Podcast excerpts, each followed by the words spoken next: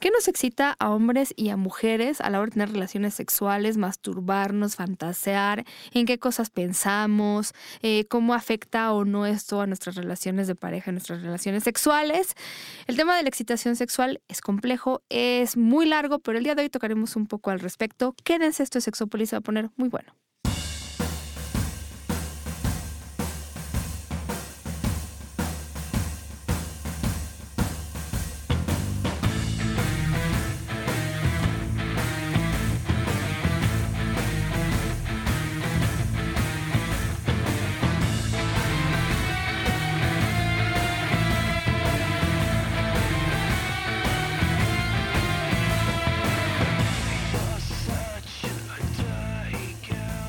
Hola, ¿qué tal? Bienvenidos y bienvenidas a Sexópolis, a hablar de este tema en una noche muy fría, pero cabina calurosa, con mi querido Oh. Jonathan.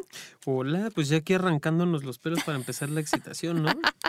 Digo, Es- ¿qué- fíjate que, que yo gen- ingenuamente, ingenuamente pensé que podíamos abarcar muchas cosas o la mayor parte de las cosas sobre la excitación en, en un programa. Veo que van a tener que ser como tres.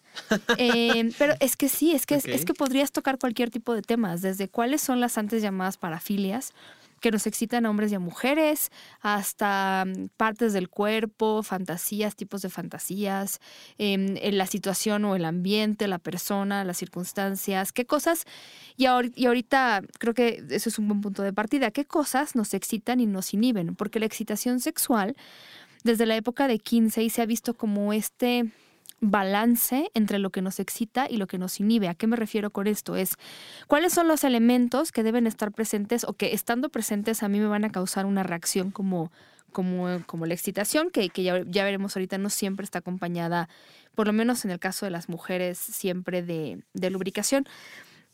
Pero también qué cosas nos podrían inhibir o no. Por ejemplo, eh, hoy me preguntaban mucho, justo me entrevistaron de una revista y me preguntaban insistentemente, porque no tengo otra palabra para describirlo, sobre si las mujeres, por ejemplo, esto del sexo casual y del uso de apps para tener relaciones sexuales, y yo les decía que sí.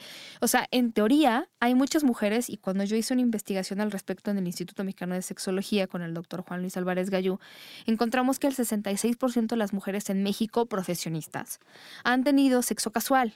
Es decir, entendido, bueno, no les preguntábamos solo así como sexo casual, sino sexo en donde no hay involucrado sentimiento, donde es una persona que a lo mejor ves una noche, tienes relaciones sexuales con esa persona y no la vuelves a ver.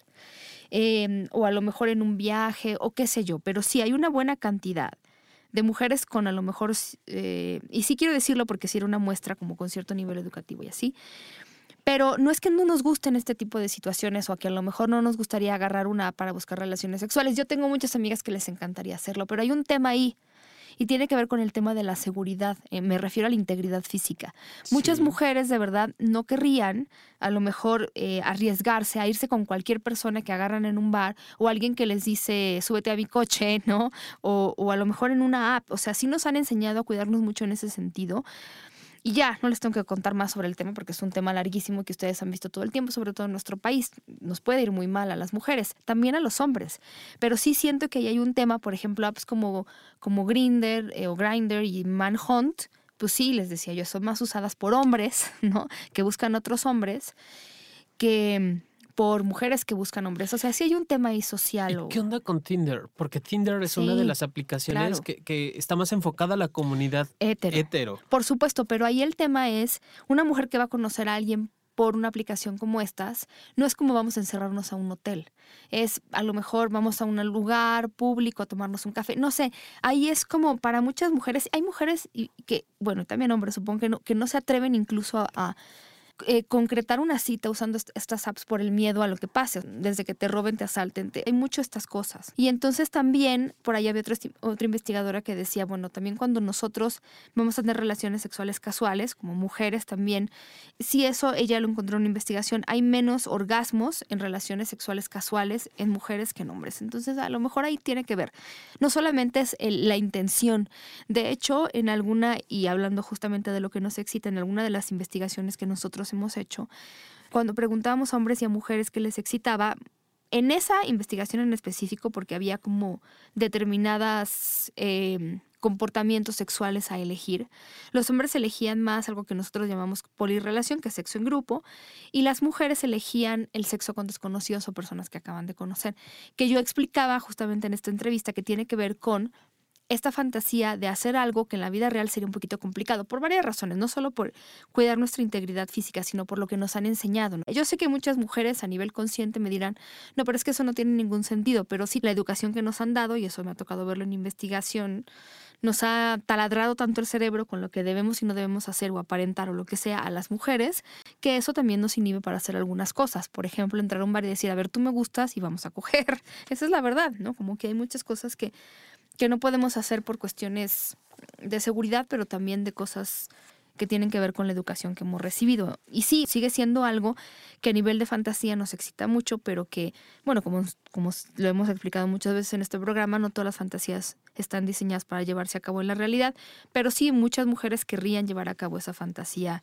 a la realidad justo porque, porque a veces es complicado hacerlo, ¿no? Y, y suena como algo muy muy rico a lo mejor tener relaciones sexuales con alguien que te gusta y ya, y no necesariamente como todo lo que involucra, ¿no?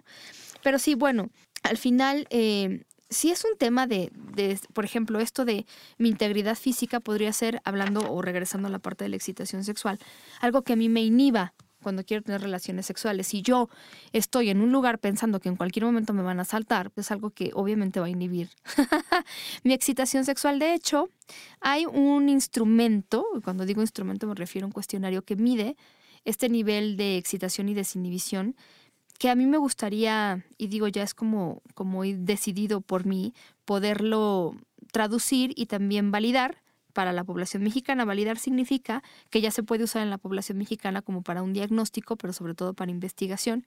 Y cosas, por ejemplo, que encontraban las personas que hicieron investigación con esta escala, era, eh, y les voy a dar algunos ejemplos sobre cosas que nos pueden excitar.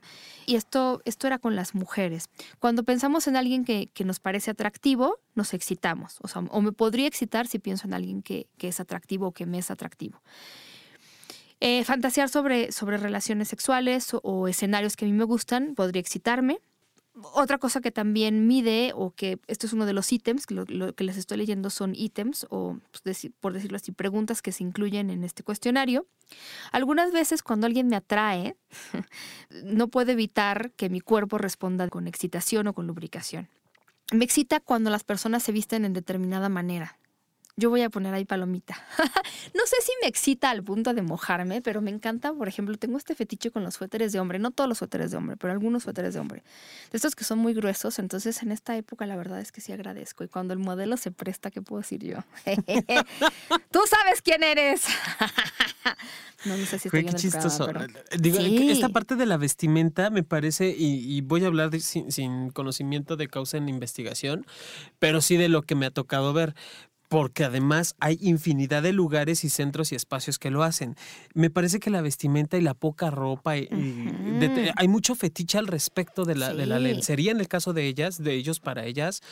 Eh, la lencería, las, las medias, eh, texturas, porque además me he dado cuenta de que muchos hombres buscan también que la, que la, la prenda o, sí, lo, que portan de, ropa íntima sea suave al tacto y ellas también lo buscan mucho así. Fíjate que yo me acuerdo mucho que alguien nos escribió en como 50 mil años que llevamos en este programa, alguien alguna vez nos escribió y nos contaba que tenía este fetiche por algo que yo consideré en su momento muy poco sexy, que son todas estas chamarras como de... Ah, como acolchadas. Ajá, como acolchadas, que la idea es que algunas tienen dentro plumas y entonces te aíslan del frío, ¿no? Que mucha gente usa cuando va a la nieve.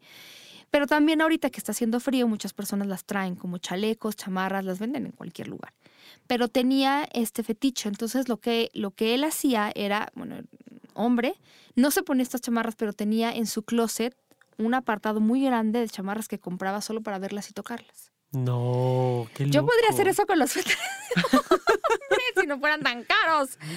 Las, eh, bueno, es que... Pero es que estos suéteres, como, estos como rústicos, no tengo otra palabra para decirlo, pero que tienen botones como de madera. Ok. Yo creo que es una fijación que se creó conmigo. Yo me acuerdo que antes mi papá tenía un suéter que a mí me gustaba mucho ponerme, que era tipo así. Pero además se ven muy bien los hombres con esos suéteres. Mándenme fotos. Ok. Mm, también. Híjole. Entonces, digo, es que sí podemos ir a cosas como muy extremas en el sentido de la ropa o el extremo? de la ropa.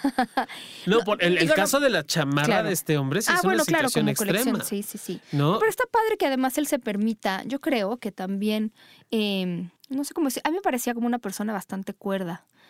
Creo, creo, que además el que tú te puedas permitir y que no te dé pena decir, voy a comprar esto porque me gusta, aunque sea verlo, ¿no? Aunque sea uno que me gusta y ya. Ah, yo creo que no está mal. No, para nada, porque además hay, que ver que el, grado de excitación y, y, si, y, si, de verdad es un gusto desde la excitación, pues adelante, darle pie. Yo creo que además el de verdad, o sea, como la, guía del buen sexólogo, ni estaba dañando a nadie, realmente estaba disfrutando sus, gustos, colchosos. sus gustos colchosos, pero fíjate cómo hay de todo. A mí esas chamarras, yo de verdad creo que tengo un chaleco así, y una chamarra que me regaló mi madre, pero es que a mí no se me hacen sexys, al contrario, me parece que tapa toda la anatomía femenina, eh, sobre todo las curvas de las mujeres, pero bueno, hay de todo en la viña del Señor, dirían por ahí. Otra, otra pregunta que está incluida en este test es, con una nueva pareja, y parece ser que además esto es popular con las mujeres, con una pareja me es muy fácil sentirme excitada. O en este sentido yo creo que sí se referían a parte de lubricación. va a estar complicado la traducción, pero bueno. Esto le pasa a hombres y le pasa a mujeres y tiene que ver con lo que se llama dopamina. O sea, las parejas novedosas a todo mundo nos hacen que nos excitemos de una manera diferente. Hace un par de programas estuvo aquí la doctora Elisa Ventura Aquino y yo les dije que ella hacía mucha investigación sobre esto y les dije que también trabajaba con ratas. Bueno, las ratas de, laboratorio de la doctora Elisa son muy felices porque lo que hacen es tener orgasmos con locura y sin frenes y con frenes, ¿no? Que decía con, con locura y frenes, sí. Y entonces lo que ella veía era, por ejemplo, en el caso de las ratas hembras, porque además esto es algo que se ve estudiado en, las ratas machos, mucho, como, como que las nuevas parejas los ponían loquitos, entonces siempre se decía, bueno, a los hombres les gustan mucho, pues también a las hembras. De hecho, yo me acuerdo que yo fui cuando presentó la investigación y hay muchas cosas interesantes que decir, pero una de ellas era que cuando las ratas tenían ya una pareja con la que ya habían copulado, ya no les llamaba tanto la atención como las nuevas parejas. Incluso cuando tú dejabas a una rata hembra con la rata macho con la que había estado copulando y le ponías una nueva pareja que, y esa pareja nueva era hembra, y nunca había estado con una hembra, ella prefería la hembra, solo porque era novedosa. Qué interesante. Órale. O sea, era incluso capaz de estar, mm, preferir estar con esta hembra que estar con este macho, con el que ya había copulado porque ya era un macho con el que ya había copulado. Esto es el famoso eh, efecto Coolidge. Entonces, ¿cómo ven? Es que esa, esa, parte de la novedad ya la hemos hablado en muchos otros programas y en varias ocasiones. Y eso es muy interesante, Paulina, porque también incluso dentro de la relación de pareja, para aquellos que son como muy dogmáticos en que los seres humanos somos exclusivamente monógamos. Ay, no, por Dios. Bueno, después de que, hoy, de que lean ese artículo les va a aclarar que no. No, no, lo no somos monógamos por naturaleza, ni mucho menos. Mucha gente lo elige, lo elige. social y está bien. Está bien. Yo no me meto en esa perspectiva. Lo que quiero decir es, cuando es impuesta la situación y que bueno, también no te queda de otra por circunstancias sociales, ¿no? ¿Por qué me río, Jonathan? ¿Por qué me río?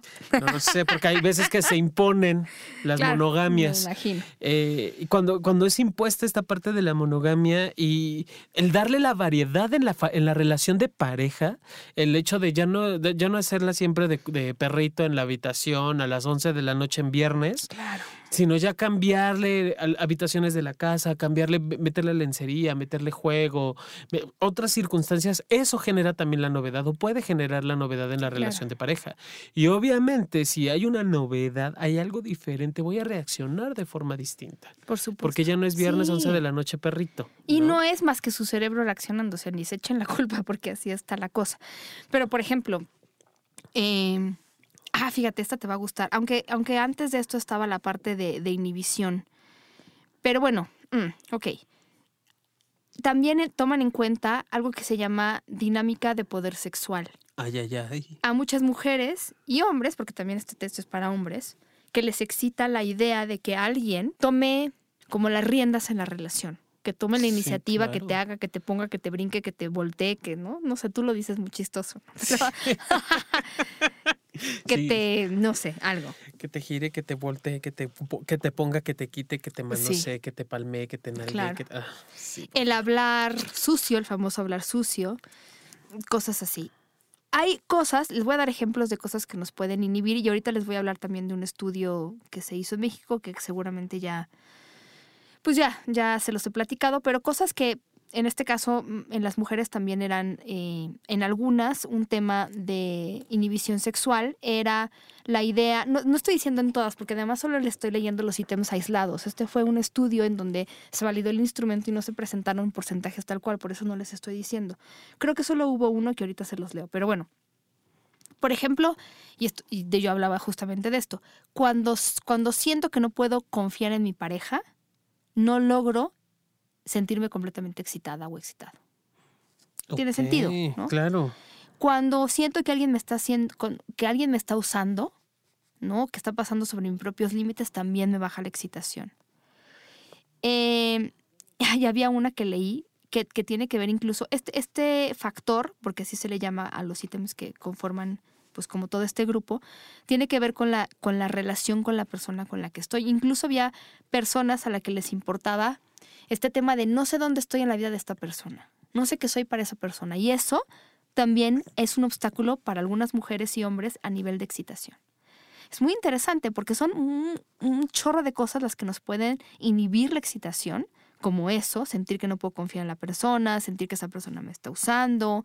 Em, y bueno, lo típico, ¿no? De tengo miedo a un embarazo, tengo miedo a una infección de transmisión sexual, em, no sé si voy a poder tener un orgasmo, me siento muy avergonzada de mi cuerpo o avergonzado de mi cuerpo, no sé si soy buen amante, son cosas que nos pueden inhibir y cosas que nos pueden ayudar, incluso también aquí ya les leí algunas, el olor también, que una pareja realmente pueda conectar conmigo, no necesariamente a nivel emocional, pero sí en ese momento que estamos teniendo relaciones sexuales, que, no sé, ay, fíjate, mm, haz que alguien haga algo que me muestre que él o ella es inteligente me excita. Qué interesante, ¿no? Demostrar inteligencia. ya vemos muchos así. La sapiosexualidad. Claro, el, eso que digo, eh, seduce mis neuronas para obtener mis hormonas. Claro. Oye, fíjate, me quedaba pensando en lo que no me excita o en lo que hace que, me inhiba sexualmente, con el tema de no identificar la posición que tengo con esta pareja en particular. Este factor, ajá, que se llama características de la pareja. E, en ese, en ese punto en particular me, viene a la mente la clásica novela con la amante. O sea, porque la amante, entre comillas, o el sí, la amante comúnmente de la telenovela, no sabe qué posición tiene con el otro. Fíjate que también hay un ítem sobre eso. Sería difícil para mí excitarme si estoy con alguien que tiene otra relación. Es que, entonces, es como, qué chistoso porque la idea o el contexto social generalizado es que el amante es quien se la pasa a bomba. y sí al mm, principio pues por esto de la novedad de la relación de pareja, pero ya con el tiempo, en una relación, quiero entrecomillar, ya más estable, híjole, qué difícil ha de ser para, la, para, para esa pareja recién conformada. Porque al final no sé qué posición tengo, porque al final sé que tienes una esposa con hijos, porque al final sé que tienes otra responsabilidad y no sé cuánto tiempo más vas a estar conmigo entre eso, entre que, quizá la mayoría de las, de las amantes en este contexto social no pueden eh, ni siquiera darse la idea de si puedo formar una familia contigo o no. Fíjate que ahora que estoy justamente planeando una conferencia que voy a dar a, a jóvenes y, adolescentes, pues, em, qué interesante es esto. Aquí hay otro ítem incluso que habla sobre si siento que una persona me va a usar o me va, me va a dañar emocionalmente, me, me, me, dificulta excitarme. Y yo lo digo porque muchas veces cuando les hablamos a la gente joven sobre sexualidad, les hablamos mucho de cuidar el cuerpo y las ITS, que son las infecciones y el embarazo, pero no les enseñamos cómo cuidarse a nivel emocional. Y eso puede afectar su sexualidad. Ya no voy a hablar de que no nos importa mucho cómo está la satisfacción sexual de hombres y mujeres a esta edad, la verdad, pero mm. debería importarnos. Claro. Pero son cosas que también nos hacen como, no sé, como, como esta parte de, la, de la parte emocional puede ser importante. No solamente, no estoy diciendo o estamos diciendo que tenga que ver con que yo me tenga que estar eh, teniendo relaciones sexuales con alguien que me ame. No estamos diciendo eso, pero es como, no sé, es como algo que nos sale como un instinto de supervivencia, de no querer que nos lastimen, que nos usen o que se vayan a burlar de nosotros o que nos vayan a hacer algo, ¿no? Pero para llegar a ese punto, Es, lo que yo digo, ¿cómo es posible que caigamos más fácil en abrir las piernas que en abrir la comunicación? Si yo ya sentí en un en previo, ni siquiera en la propuesta del sexo, si yo ya sentí que algo pasó en esta relación y que me hace pensar que puedo llegar a ser usada o usado por la otra persona, ¿qué carajos estoy pensando en tener sexo? Si finalmente ya esa sensación interna, porque además eso es algo interno, es parte del discurso interno que tengo con, desde mí para conmigo, valga la vond den sida. Sí. Si yo ya tuve esa conversación y ya tuve esta sensación, ¿para qué llego a otro nivel o para qué llevo esa relación a otros niveles en donde sé que al final del día voy a salir más lastimado? Porque suele ocurrir muy comúnmente, y, sí, tiene que ver con, cuestiones de adolescencia. Con que, cogen rico, Jonathan. No, porque no te excita. Ya lo sé, ya sé. O sea, sí, sí, puede ser que coja rico, pero yo no me siento bien cogida o no me siento bien cogido. Claro, claro, no, sí, yo sé, yo sé. No puede que la mueva bien sabroso y arriba, abajo, adentro, afuera, como venga y como nos salga mejor, ¿no? Como decía mi papá, arriba, abajo, al centro y para adentro. No sé, puede que sí, pero si no estoy preparada o preparado para tener ese tipo de encuentro, híjole, ¿por qué no me hago caso? ¿Qué me hace no, no, no, darme caso o, no darme eh, eh, como la validez de esta sensación o sentimiento que está surgiendo? Fíjate que sí creo que hay una explicación y tiene que ver con un estudio que además hicieron basándose también en, en este estudio, que por cierto, el porcentaje que les decía es el 62.7% de las mujeres dicen, y yo estoy de acuerdo, 62.7% de las mujeres dicen, si hay la posibilidad de que alguien nos vea o escuche teniendo relaciones sexuales, a mí y a mi pareja, hace más difícil que me excite esa situación.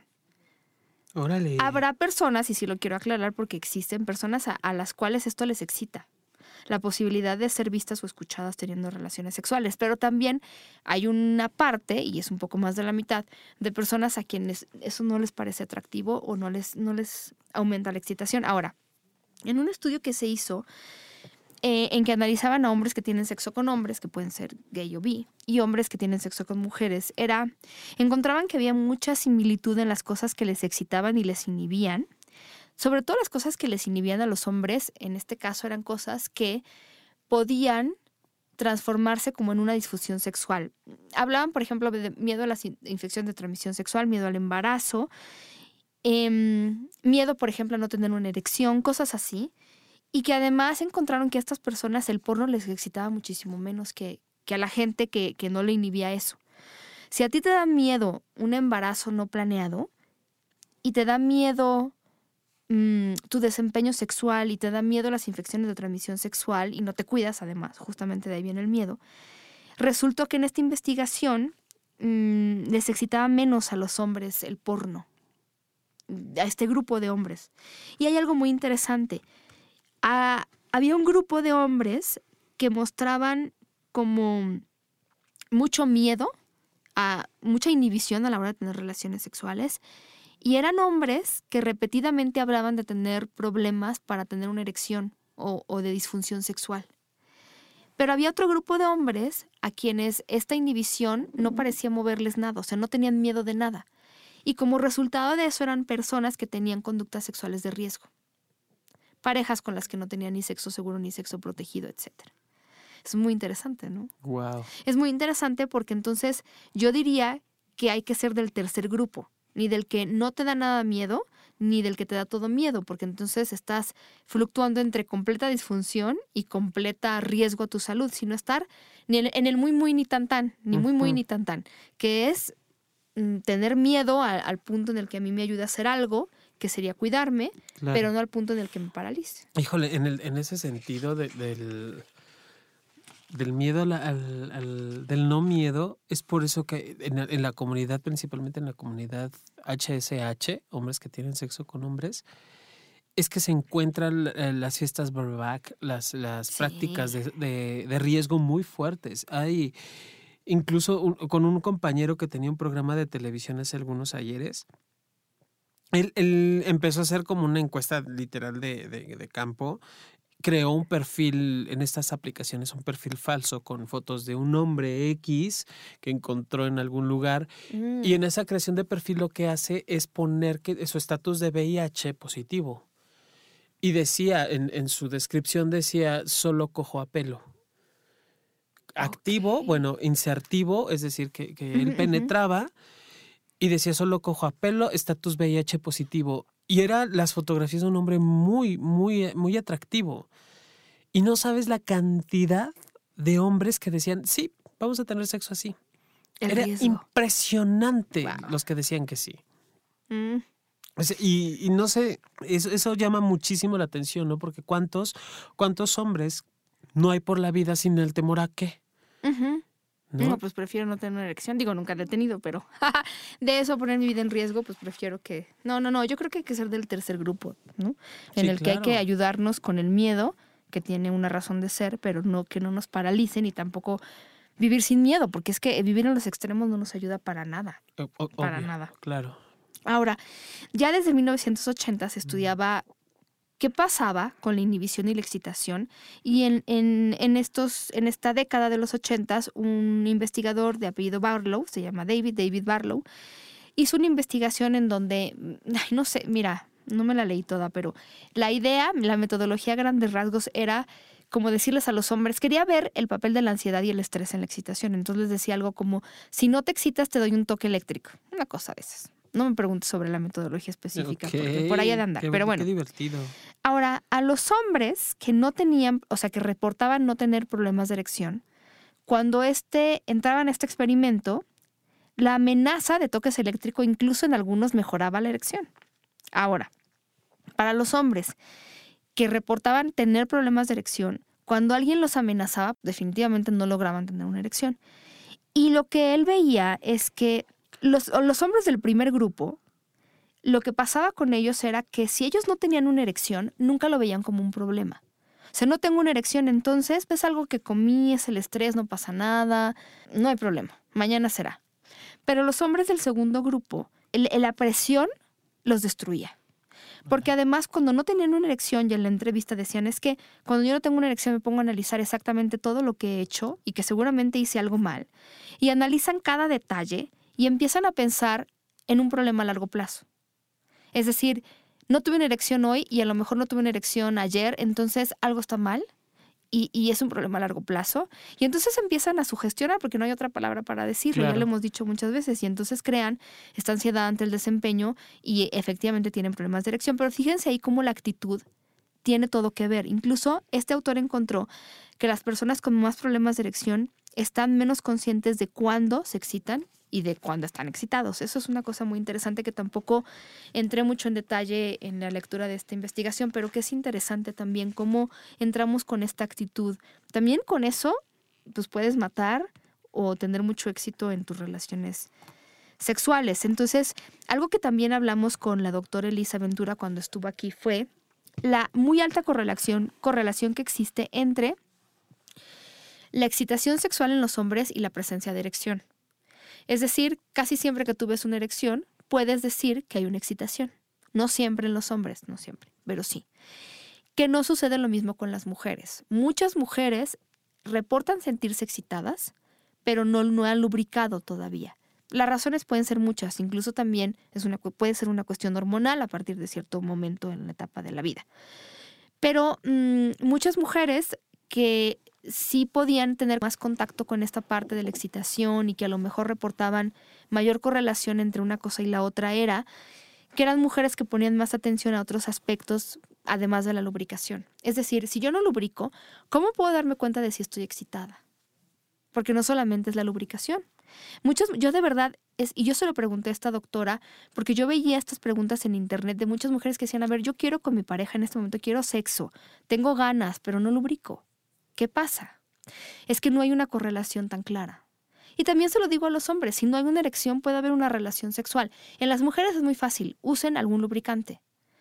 Tómense el tiempo para acariciarse, para tocarse, para besarse, vean hasta dónde puede llegar su cuerpo, hasta dónde lo pueden llevar, para que reaccione. Pero usen lubricante. Muchas mujeres usan lubricante y estando en la relación sexual, ya encuentran como que la excitación empieza a aparecer.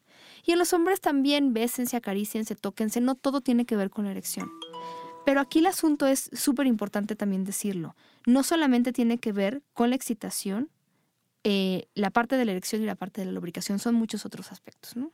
Que, que, eso es uno de los grandes conflictos que hay con respecto a las relaciones sexuales. O sea, la relación sexual no tiene que existir una penetración para ser perfecta, ni tiene que haber orgasmo, ni la super eyaculación de 30 litros de semen eh, sí, las circunstancias sexuales tienen, son muy particulares y cada relación sexual es completamente diferente a otras. Ninguna relación, ningún orgasmo, ninguna respuesta sexual humana es igual a otra, hasta en la misma persona. No puede que tengas la misma pareja desde hace 30 años y hoy decides tener sexo y no va a ser la misma respuesta sexual hoy que hace que cuando te casaste no, y cuando cállate, o sea, tratar de empatar las respuestas sexuales es una cosa complicada. está del, Entonces, a veces de verdad hay que dejarse seducir o seducir a la pareja. Y fíjate que Michael Bailey hizo un estudio donde es un estudio que a lo mejor si lo se los digo ustedes van a decir, ay, bueno, qué tontería, pero sí, en su momento, y no fue hace mucho, sí causó como mucho... Pero bueno, eh, él puso porno, más bien fotografías de hombres desnudos y fotografías de mujeres desnudos, tanto hombres homosexuales como hombres hetero.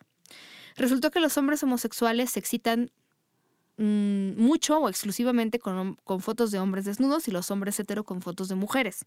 O sea, hay una correlación entre, incluso él lo medía como es un asunto de laboratorio, o sea, era un asunto que el cerebro reaccionaba veían fotos de hombres desnudos, los hombres gay, y reaccionaban. O sea, su, cerebro reaccionaba diferente y no reaccionaba hacia las fotos de las mujeres. Es una cosa pues que está ahí. Bueno, en cambio, cuando este hombre hace el estudio con mujeres, se encuentra que no hay diferencia entre las mujeres bi y hetero y homo en cuanto a las fotografías. Es decir, que a muchas de estas mujeres tanto les excitan las fotos masculinas como femeninas. Qué interesante. Y él concluía un poco que a lo mejor ahí hay una diferencia en cuanto al género sobre qué cosas nos pueden excitar, por lo menos en cuanto a imágenes. Que sí es interesante también. Qué interesante, Paulina, porque entonces estamos hablando que puede ser también una circunstancia cultural. Sí. Porque finalmente digo, si me remonto a la y entonces mujeres si, si, yo veo dos mujeres tomadas de la mano, son dos grandes amigas, ¿no? Pero si veo dos hombres tomados de la mano, de seguro son putos. Claro. O sea, no hay otra. Las, las mujeres pueden ser amigas y no pienso exclusivamente que sean pareja. Me, me, viene mucho, eso, eso ocurre mucho en la secundaria a nivel eh, de high school, la primera etapa de high school, cuando tomas de la mano a la amiga mm. y como amigas van caminando por la escuela y se cuentan el chisme quién lo puso y ya no pasa lo mismo con nosotros como hombres. O sea, ya no podemos ni siquiera tener demostraciones de afecto con otro compañero. Ok. Ah, deberían, deberían, deberíamos tener más permisividad, pero bueno. Fíjate que mm, cuando hablamos de sexualidad femenina hace poco, y aquí estuvo eh, Paulina Berlanga, que trabaja mucho con mujeres, em, hablábamos de una investigación sobre qué pasaba con las mujeres cuando las tocaban de cierta manera. Eh, creo que ahí mencionamos como el paso del estudio, pero ya hubo una investigación que entrevistó por lo menos a 30 mujeres, más, más que entrevistarlas fue una situación de laboratorio, en donde pues se pedía a las mujeres que, estuvieran, bueno, que, dieran informes sobre qué cosas necesitaban más y había diferentes toques. Entonces, los investigadores encontraron que el toque ligero, un toque muy suave, es mucho más, es más excitante en el cuello de las mujeres que participaron en los antebrazos y en la entrada de la vagina. No dentro, sino como por fuera. Que son las zonas más sensibles al toque ligero. Y las menos es la areola. Ahora, más placentero todas las caricias que tuvieran que ver con el clítoris y el pezón y menos placentero las caricias al abdomen y la parte lateral de los pechos. Algo que ellos encontraron es que el clítoris es muy sensible a la vibración y entonces concluían, bueno, ya saben por qué les gustan las mujeres los juguetes sexuales. ok. Muy interesante. Porque además, realmente, eh, pues hay diferentes tipos de, tocamientos, entonces, eh, no sé, o sea, como que aquí yo creo que yo podría estar de acuerdo con algunas de estas cosas que, sugirieron las mujeres y con otras no. De nuevo es lo mismo, cada encuentro sexual es diferente, pero también cada persona es diferente. Nadie viene con un manual, que yo sepa. Y que, y que, hay personas, hay mujeres, digo, porque además eso suele ocurrir mucho en las revistas del corazón, Paulina, que te ponen la receta, ah, la receta. de cómo tener el super mega mana orgasmo en tres minutos y no morir en el intento. Y eso es bastante estúpido, ¿no? Vamos a ser como muy honestos, porque finalmente cada mujer sabe lo que le excita, cada mujer sabe lo que le, le es placentero. Hay mujeres que no permiten ni siquiera el contacto directo al clítoris. Claro. Hay mujeres que no permiten ni siquiera la penetración, por ejemplo. O sea, ni, el, ni, en el introito vaginal, que era lo que mencionabas ahorita. O sea, que cierran demasiado sus músculos. Obviamente, si la revista del corazón te dice tres toquecitos en el clítoris y penetras, mujeres que viven esa circunstancia van a brincar porque eso no es placentero. Habemos hombres en las mismas circunstancias. Dicen que a todos los hombres nos gusta el sexo oral no a todos nos gusta, no a todos nos gusta ser acariciados, no a todos les gusta ser tocados, no a todos les gusta ser penetrados, aun siendo HSH eh, u homosexuales. O sea, cada persona, y es allí donde entra la parte divertida de este tema también, cada persona sabe lo que le excita y está padre también decirle a la pareja. Hay que decirlo, no hay manera de adivinarlo. Exacto, no puedo adivinarle lo que le gusta. Hay, hay, personas que se pueden excitar cañón con un hielo en la espalda y hay personas que se les baja completamente, la excitación. Exactamente. Entonces, cada uno somos diferentes. Alguien me escribió después de ese programa para pedirme la bibliografía completa. Yo no, no recuerdo quién fue, pero se las digo. Este estudio se publicó en The Journal of Sexual Medicine, volumen 11, eh, número 7, del 8 de mayo del 2014. Entonces, bueno, pues si lo quieren consultar, ahí estará. Pero bueno, es un estudio también interesante. Por ahí decía alguien que no hay muchos estudios sobre excitación sexual, porque además, si tú quieres que alguien te patrocine una investigación, hay gente que, que sí lo hace, pues no es un tema de lo más común, ¿no? A lo mejor otros temas más serios, entre comillas, podrían ser como más pues no sé, ¿no? Más populares para, para esto que, que la parte de la excitación. Ahora, algo muy interesante es que los humanos nos excitamos, y este, reciente, este descubrimiento es reciente, cuando tocamos las nalgas de los robots. Ay, no es cierto. no, bueno, qué, qué sexy. O sí, y este es un estudio de la Universidad de Stanford, en donde se pidió a hombres y a mujeres que tocaran a un robot muy humano, en la parte de los ojos y en la parte de las nalgas, y si había excitación, porque, bueno, ahí explicaban que nosotros, a la hora de tener algo realista, pues sí entramos un poco en este juego, ¿no? Como de verlo más diferente que tocar una ah, mesa.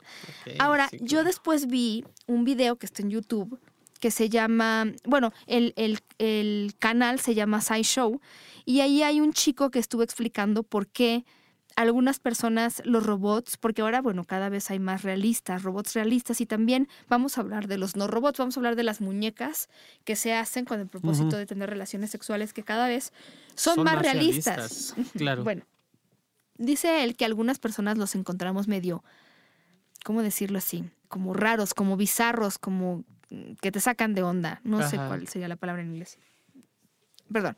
Entonces él decía que eso tiene que ver con algo, no sé si es un fenómeno que se llama Uncanny Valley. Es decir, tú como ser humano es más posible que te sientas como empático, por así decirlo, con algo entre más humano parezca. Si, yo, ahorita te agarro, y esto es un ejemplo mío, y te enseño un calcetín, eh, no vas a tener como tanta empatía, vean a los niños, y a ese calcetín le pongo dos ojitos y una boca. Un niño se siente más atraído a esa idea porque ya lo estoy humanizando. Sin embargo, esto estoy hablando de entre más, más como más cercano nos sentimos o empáticos. Pero una vez que llegas a cierto punto en cuando ya hay mucha similitud, ya empieza a bajar esta empatía, entre comillas. Y tiene que ver con que cuando nuestro cerebro encuentra algo muy parecido a algo humano, es como que nuestra corteza visual se siente un poco como de, ay, parece ser que es humano, pero nuestra corteza eh, parietal, así lo explicaba él, dice no, pero, pero hay algo raro con eso, ¿no? Como nuestra interpretación de esto, lo que parece humano, es como raro. Entonces lo que nos pasamos haciendo cuando vemos algo que es casi humano es encontrarle fallas. Esta muñeca es casi perfecta, pero no, se ve que es muñeca porque mira la posición de las piernas y la boca y la no sé qué.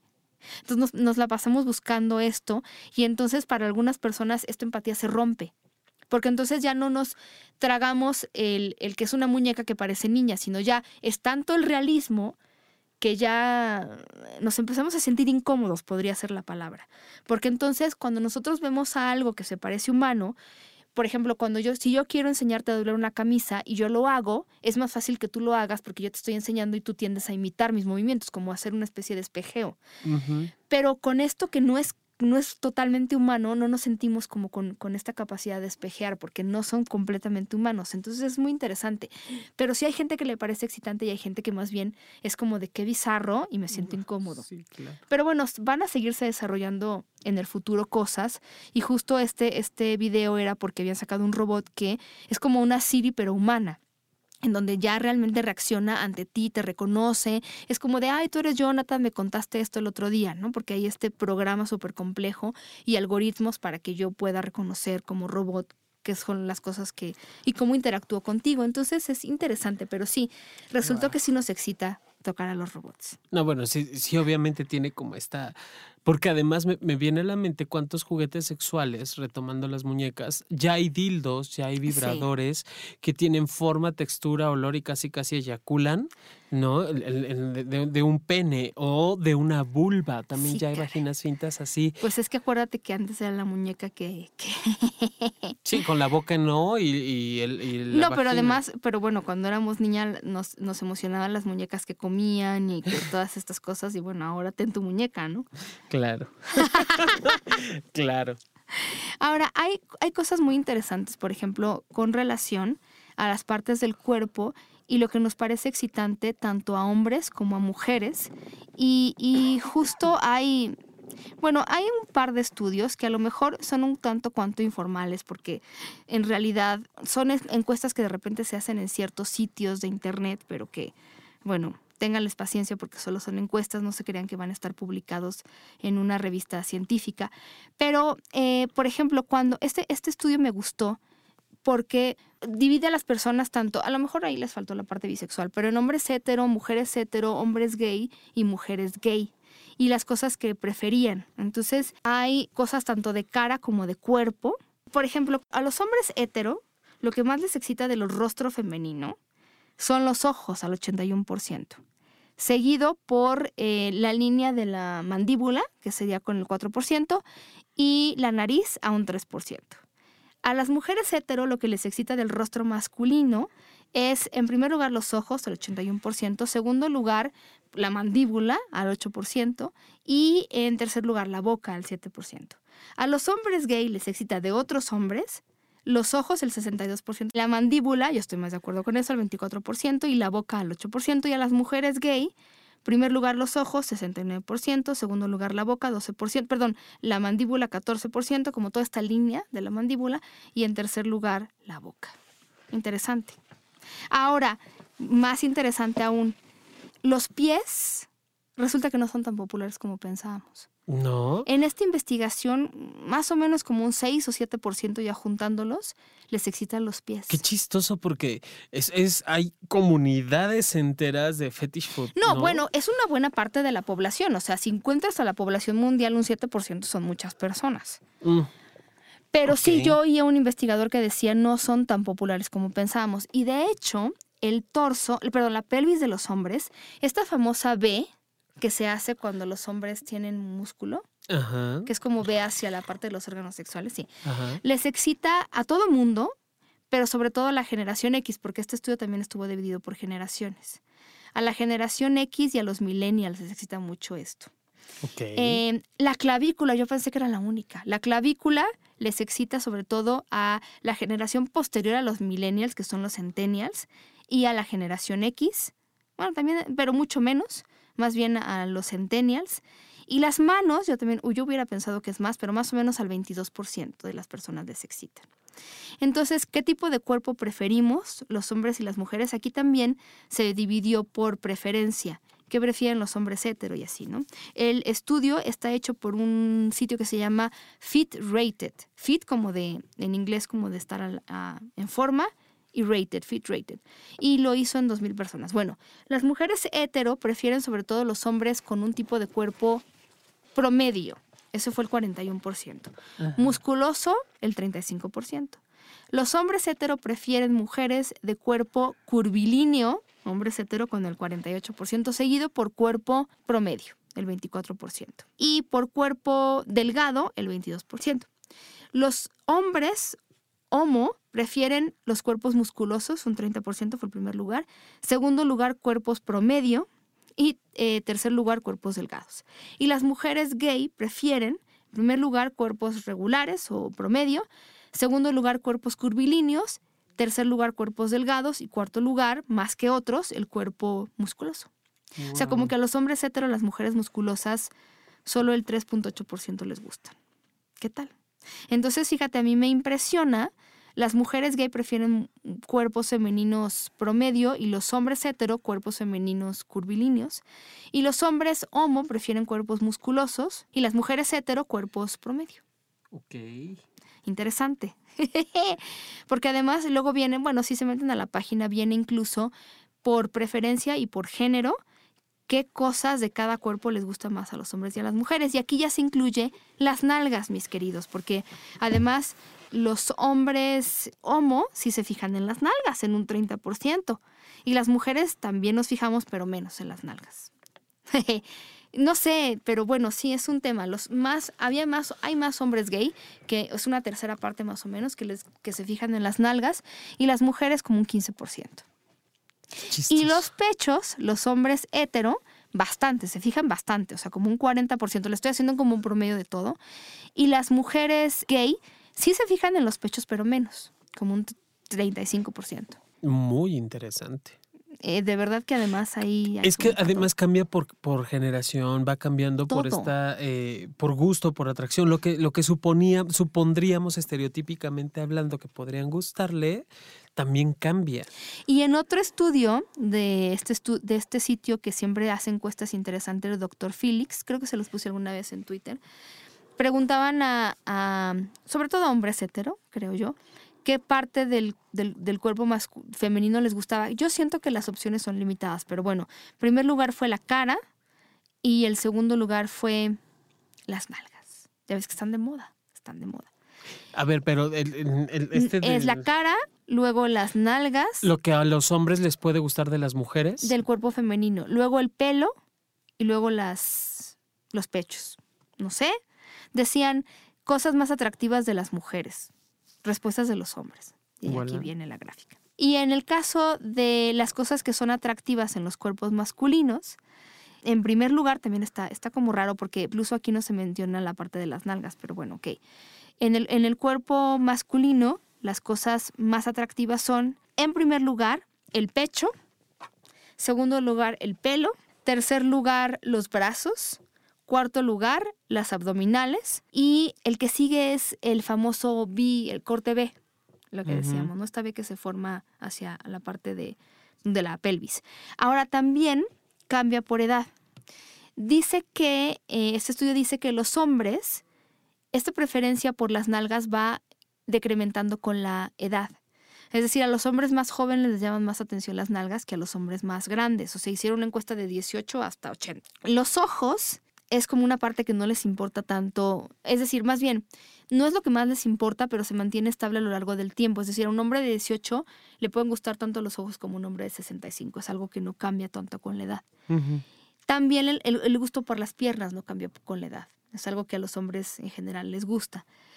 También la preferencia por los pechos y eh, los hombres mayores prefieren mujeres con caras bonitas que con cuerpos, pues no sé, esculturales. esculturales.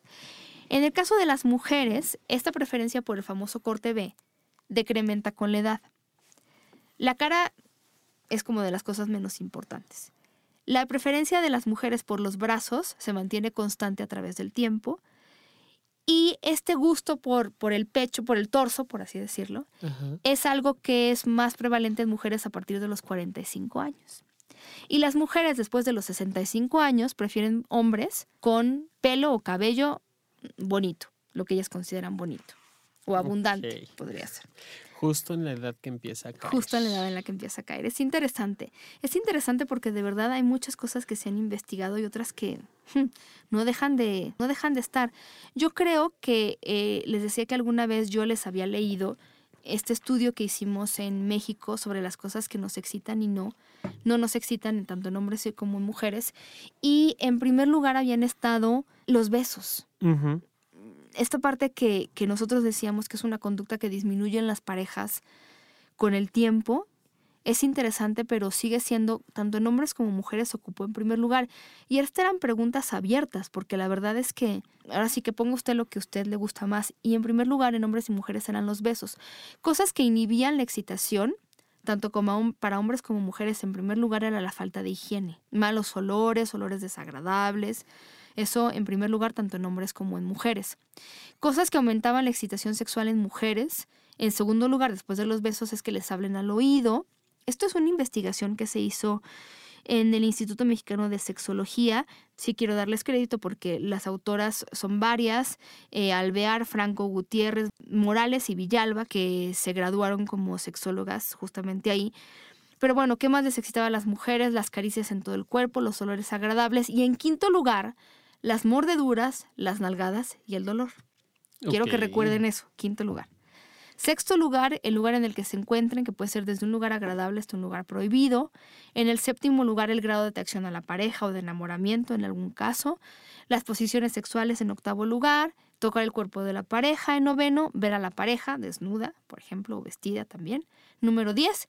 Y el once, tener juegos previos con la pareja. En el caso de los hombres, cosas que les, excitaban además de los besos, el lugar en el que se encuentren también, que era de los de lugares tranquilos hasta lugares como prohibidos, la ropa y los zapatos en tercer lugar, las caricias en cuarto lugar, el quinto lugar, ¿se acuerdan? Rasguños, mordidas y todo eso, nalgadas y sentir algo de dolor, quinto lugar. En el caso, de, ok. También de los hombres, en el sexto lugar, los gemidos de la pareja, en el séptimo lugar, el sexo oral, octavo lugar, tocar y ser tocado, noveno lugar, fantasías sexuales, décimo lugar, hablar con la pareja o escuchar. Pero les pedía que lo recordaran porque cuando les preguntaban también cosas que disminuían la excitación, además de los malos olores, las interrupciones, etc., era también, en sexto lugar, los rasguños, los golpes y las mordidas. Es decir, hay una parte a las que les excita tanto como para estar en el quinto lugar. Y cuando les hablas de lo que les disminuye la excitación, también ocupa un lugar importantísimo me regreso a lo que decía Jonathan hace rato. ¿Cómo saber si la persona con la que estoy es del grupo A, que le excita, o del grupo B, que le disminuye la excitación? Pues solo preguntando. Claro, o, diciéndoselo a la pareja. Si ya de pronto me empieza a agarrar como este. como si estuviera probando la papaya si ya está en temporada o la fruta en temporada con unas nalgaditas, digo, y yo no me siento lista o no me siento listo o no me gusta, pues también se lo puedo decir en ese momento y no tendría por qué ser situación de conflicto, pero bueno. Claro. Cada quien lo vivimos de forma diferente. Sí, otra cosa que tampoco les excitaban eran las interrupciones, que haya prisa, que haya insultos, bueno, eso ya sería terrible, que haya cansancio o estrés, que haya flojera, que, los, que haya mucho ruido, las llamadas por teléfono celular. Aunque hay gente que le excita. Sí, hay quienes excitan incluso en lo que hablas, yo hago cosas acá, ¿no? Y... Eso puede ser. Si no es una llamada enteramente importante, ¿no? Sí, cómo? Sí, por, esta parte de en lo que tú hablas, en lo que tú hablas yo me entretengo con la boca también. Híjole, eso también puede ser muy excitante para muchas personas, porque toca precisamente o raya en lo prohibido, ¿no? En esto que, que mencionabas del, de, del ser escuchada o demás, que fíjate, en ese, en ese punto, cuando decías del 62.7 de las mujeres no les gusta ser escuchada, ese es uno de los motivos por los cuales dentro de la relación de pareja, en alrededor de los 6, 7 años, cuando ya crecieron los niños, detienen la frecuencia de las relaciones sexuales. Porque baja, la satisfacción sexual, quiero que lo sepan. Sí, claro, porque además es que no se vaya a despertar, que no me escuche, que no, o sea, es demasiada la ansiedad depositada en el que el otro se entere o no. y, hay, y hay parejas que eso lo, lo, solucionan rápidamente yéndose al hotel. ¿no? Y que si allí me escuchan gritar, está chido, no hay problema, para eso vamos todos. ¿no? Pero aún así hay parejas que esa parte también les puede descontextualizar o sacar de onda. Sí. Entonces, si, si, es algo que no te gusta, aunque estés en el hotel, no importa cuál, no diremos nombre, ya le diremos a Aurelio que nos diga cuáles. Eh, no importa que estés en un hotel, o sea, si no te gusta hacerlo, dile a la pareja. Y también se vale decirle, si a mí me gusta oírlo, pues aunque sea tantito chata. Claro. O sea, es encontrar es una de las cosas que podemos aprender de las películas porno, hacer ruiditos. No, bueno. La verdad, sí. Qué ruiditos. Porque estar ahí como saco de patatas. Sí, no, y que no pasan. Es que eso.